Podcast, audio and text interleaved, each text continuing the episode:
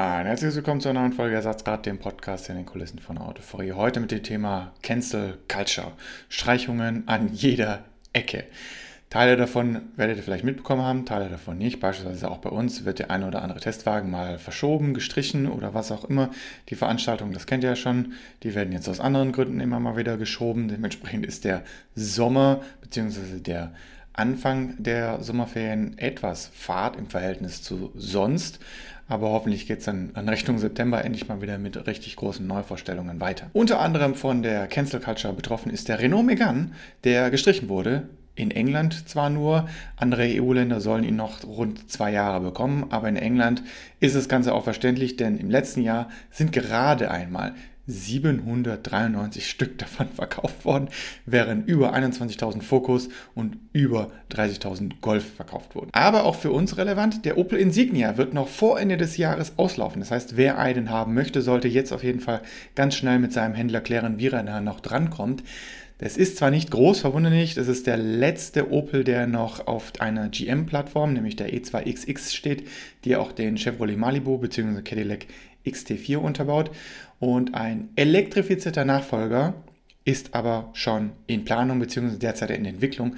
Und ich vermute auch mal, dass es das erste Modell auf der neuen Stellantis-Plattform sein wird. Volvo bringt endlich CarPlay auf die Android Automotive-Systeme und das als Over-the-Air-Update für alle Fahrzeuge, die schon mit Android Automotive ausgerüstet sind. Und das Ganze hat jetzt doch einiges an Zeit gedauert, über zwei Jahre nach der ersten Ankündigung.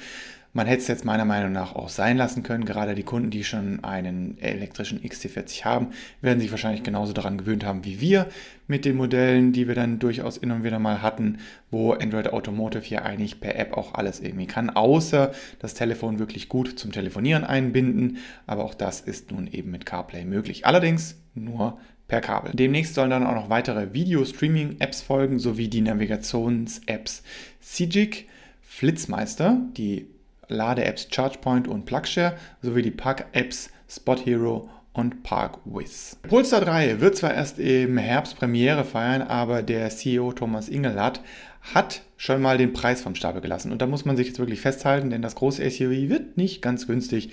Die Preisspanne wird sich drehen von 75.000 bis 110.000 Euro für das teuerste Modell.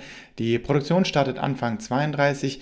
Der Antrieb soll wohl weitestgehend bekannt sein nach dem Polestar 2. Das heißt wieder Dualmotor, heißt vorne und hinten ein Elektromotor und rund 600 Kilometer Reichweite. Das primär natürlich dann durch den größeren Akku, durch die größere Plattform. Volkswagen stellt den 1.5 äh, TSI Evo 2 vor. Erstmals nur für den T-Rock, aber das Aggregat wird selbstverständlich dann auch noch als Facelift, Modelljahrespflege oder was auch immer in andere Modelle einziehen.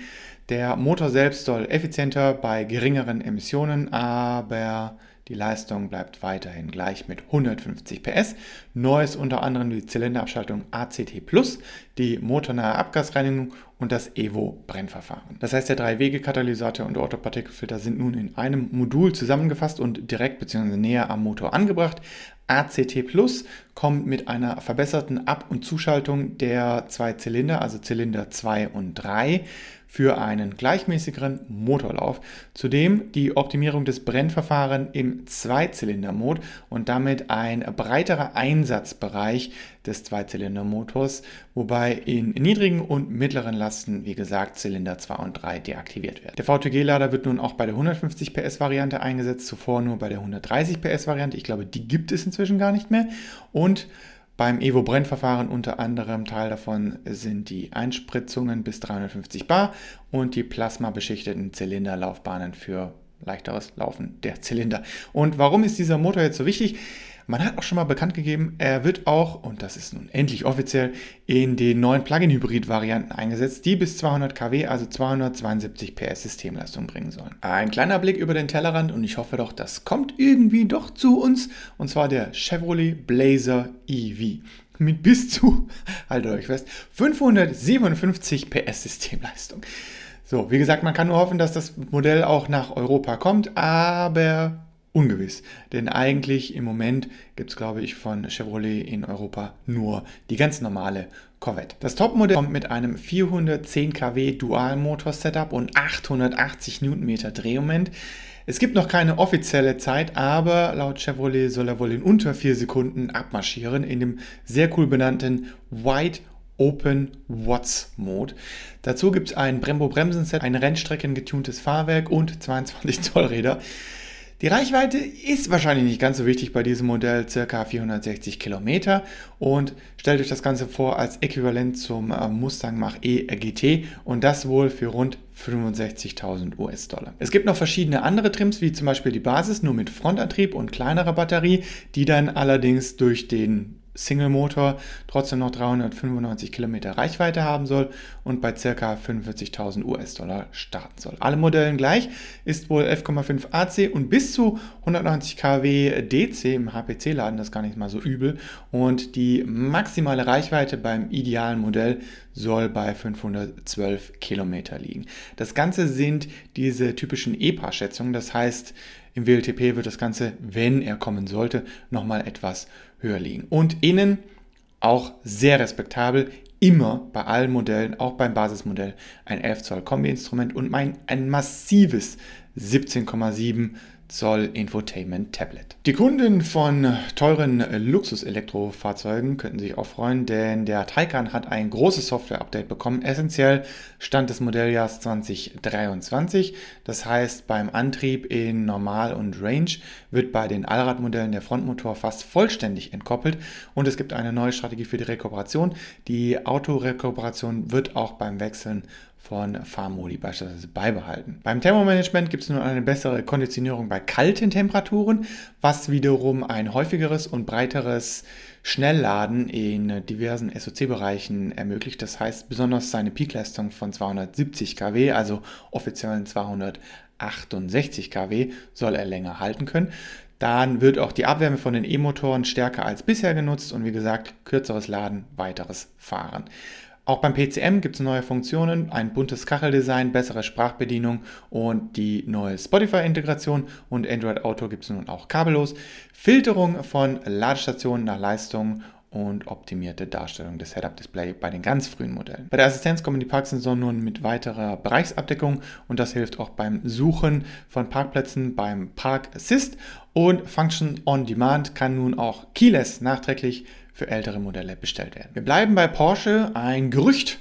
Und zwar über dem Cayenne soll noch ein neues Luxus-SUV-Flaggschiff kommen, das einige nette Tricks auf haben kann, wenn die Gerüchte stimmen. So soll wohl die 920 Volt Architektur des Mission Air damit in Serie gehen und auch dessen direkt ölgekühlte Elektromotoren. Und dann soll dieser große Wagen auch noch eine dritte Sitzreihe bekommen. Die Produktion soll in Leipzig vermutlich ab 2025, 2026 starten mit dem internen Codenamen K 1. Ford lehnt sich für den Vorstoß an Elektrofahrzeugen stark in Richtung neuer Batterietechnologien. Man erwartet derzeit das Ziel von 600.000 Fahrzeugen pro Jahr bis Ende 2023 zu erreichen. Und das dank den neuen Lithium-Eisen-Phosphat-Akkus in einigen Modellen, etwa der Mach-E in den USA ab 2023 und der F-150 Lightning ab Anfang 2024. Die neue Chemie-Zusammensetzung erlaubt etwas mehr Kapazität und somit weniger Reichweitenverluste über die Jahre. Zudem sinken die Produktionskosten und der Bedarf an Nickel. Etwa 270.000 Stück davon entfallen auf den Mach-E, der für China, Europa und Nordamerika vom Band läuft, und etwa 150.000 Stück auf den F-150 Lightning und dann noch etwa 150.000 auf die Elektrotransits und etwa 30.000 Einheiten auf ein noch unbenanntes SUV-Modell. Eine überraschende, freudige, aber doch auch verwirrende Aussage. Hyundai bereitet sich wohl auf das Ende der Chipkrise vor, was komisch ist, denn beispielsweise Toyota hat zuletzt einige Produktionslinien komplett geschlossen und auch die Absatzprognose für August nach unten korrigiert. Volvo wiederum sagt, der schlimmste Teil der Krise sei vorbei und das Chiplager bei denen ist angeblich voll. Und Hyundai selber scheint einen der wenigen Unternehmen zu sein, die wohl gar keine Probleme mehr haben, denn man fährt die Produktion nun wieder hoch, sodass die die Nachfrage im zweiten Halbjahr wohl komplett abgedeckt werden soll. Ob das nun heißen soll, dass die Lieferzeiten bei Hyundai von 12 oder 16 Monaten plötzlich nur noch auf drei Monate fallen, ist ungewiss, aber auf jeden Fall fahren sie die Produktion wieder hoch. Die Wochenendschichten kommen auch wieder zurück in den Werken in Südkorea und das ist doch beachtlich, denn viele arbeiten derzeit nur noch im Zweischichtbetrieb und normal ist eigentlich ein Dreischichtbetrieb around the clock. Also für alle Kunden von Hyundai-Fahrzeugen könnte das wohl bedeuten, dass der Wagen schneller kommt als zuletzt gedacht. Und das war es eigentlich so mal mit dem kleinen Überblick. Bei uns geht es jetzt primär so um die Testfahrzeuge. Es wird demnächst noch kommen der lang versprochene Land Rover als Video, dann der Kodiaq RS und auch noch, ja, das ist wieder Thema Cancel Culture, ein bisschen blöd gelaufen, der Octavia Scout der vom Videoaufbau ein bisschen anders sein wird, da es den Wagen neu sozusagen nicht mehr gibt, sondern er eigentlich als Gebrauchtwagen anzusehen ist. Und dementsprechend haben wir das Video ein bisschen anders gestaltet, aber lasst euch einfach überraschen. In diesem Sinne, vielen Dank fürs Hören und gerne bis zum nächsten Mal.